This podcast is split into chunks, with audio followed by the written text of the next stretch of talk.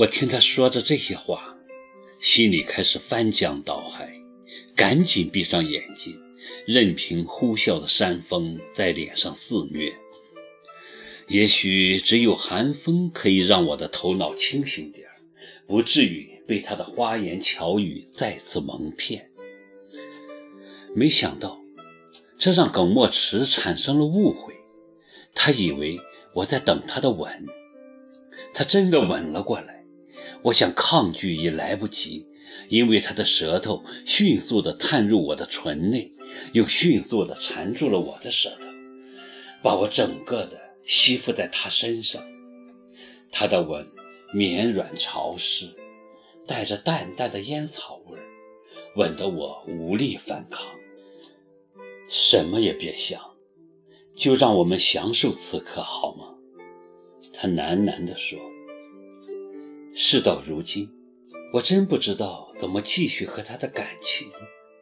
为这个男人，我连精神病院都进去了，不知道下一次会进哪里？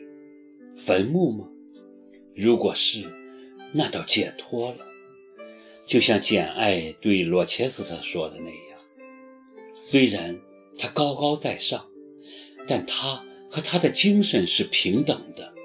他希望有一天。能穿过坟墓，和他爱着的男人平等的站在上帝的面前。我也是这么想的。第二天，我们很早就离开了落日山庄。我回头张望着那掩映在绿树丛中的山庄，忽然感觉恍若梦境般的不真实。那山庄。像张忧伤的脸，在薄薄的晨雾中若隐若现。那忧伤何其的相似，那忧伤此刻就在我心里。希望你以后有空的话，多陪我来这走走。耿墨池牵着我的手说：“除了叶莎和你，我没有带第三个女人来过这儿。”我看着他被晨雾笼罩的湿漉漉的脸，刻骨的忧伤在他眼底泛滥。我猛地一颤，一种不祥的预感袭上心头。他的忧伤，山庄的忧伤，还有我的忧伤，为什么如此相似？我最近有点烦。他边开车边抽烟，眉心紧锁。你瘦了很多，我看着他说：“是。”他点点头，目光没有方向的散落在前方。最近身体是不大好，病了吗？我一直就病着，你也一样，我们都是病人。我瞪着他，不明白他想说什么。我忽然很害怕。从来没这么害怕过。他目光游离，像扑火的飞蛾，透着可怕的向往和绝望。我怕见了你这次，还有没有机会见下次？我，你怎么了？我的心底瑟瑟的抖起来。没什么，考尔。见我担心，他忽然又笑了。我是在想。我们可不可以换一种方式相处？感觉肯定舒服得多。我不想跟你斗个你死我活的，我真的累了。难道你不累吗？什么意思？我的意思很明白呀。我们可以不必把问题搞那么复杂，想在一起就痛痛快快的在一起。有些事情能抛开的就抛开吧。你相信长相守吗？我突然想起了一部电视剧的台词。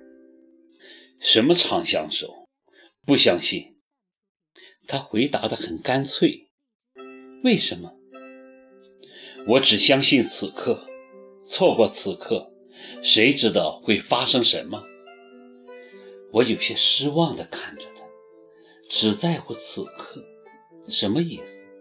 难道他从来就没有想过我们的将来吗？或者说，他根本就没打算给我将来，没打算跟我长相守？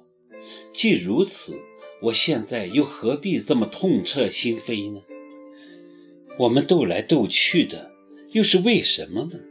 难道这场从一开始就走错方向的爱，真的不能开花结果？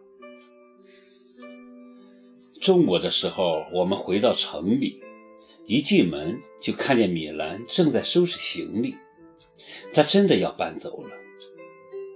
一定要这样吗？我想挽留她。早就该搬走了的。米兰看也不看我，忙着把一件枣红色大衣往行李箱里塞。打扰你这么久，真是不好意思，米兰。我觉得什么也别说了，好吗？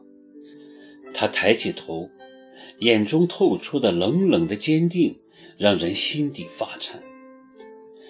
个人有个人的路，我跟你根本就不是一条路上的人。我想要的。你未必看得起，你想要的我也看不上，所以还是各走各的路吧。也许你会最终得到你想要的，我也未必得不到我想要的。我张着嘴说不出话了。那一刻，我知道说什么都无济于事。从来不知道米兰跟我有如此深的隔阂，一直以为他是个没心没肺、简单快乐的人。却没料到，他早已将我踢到了他的对立面。这是什么时候的事儿啊？十几年的友情。